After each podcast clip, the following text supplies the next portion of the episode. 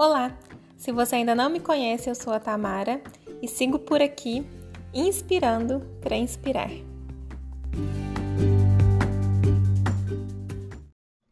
Já estamos caminhando para o último trimestre do ano e eu gostaria de te fazer uma pergunta. Para onde a sua vida está te levando? O caminho que você está trilhando te leva de fato para onde você gostaria de chegar? Parece uma pergunta simples, não é mesmo? Mas pare para refletir sobre a importância desta resposta. Para que você avance, você precisa saber para onde está indo. Nós temos o costume de idealizarmos a vida dos sonhos. Imaginamos um futuro ideal, fazemos planos, traçamos as rotas, mas a nossa vida não vai para onde imaginamos, para onde idealizamos. A nossa vida vai para onde caminhamos. Se você quer mesmo saber para onde sua vida está indo, Basta observar o que você tem feito hoje. Como você tem vivido seus dias, as suas semanas, os últimos meses. Parar e fazer essa observação de forma muito honesta é um passo necessário para que você possa perceber que rumo a sua vida está tomando. E se porventura você se der conta de que está trilhando um caminho diferente do que deseja para si, não hesite em fazer a conversão. Se você está tentando um caminho que não está funcionando, Tente um caminho diferente.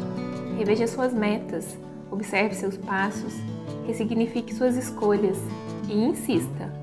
Muitas vezes queremos construir uma vida diferente, mas não estamos dispostos a fazer os esforços necessários.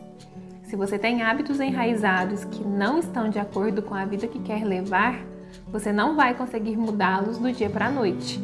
É preciso insistir, persistir. Construir uma nova realidade dá trabalho. E tudo bem, viver bem dá trabalho. Mas deixa eu te contar uma coisa: você merece viver bem.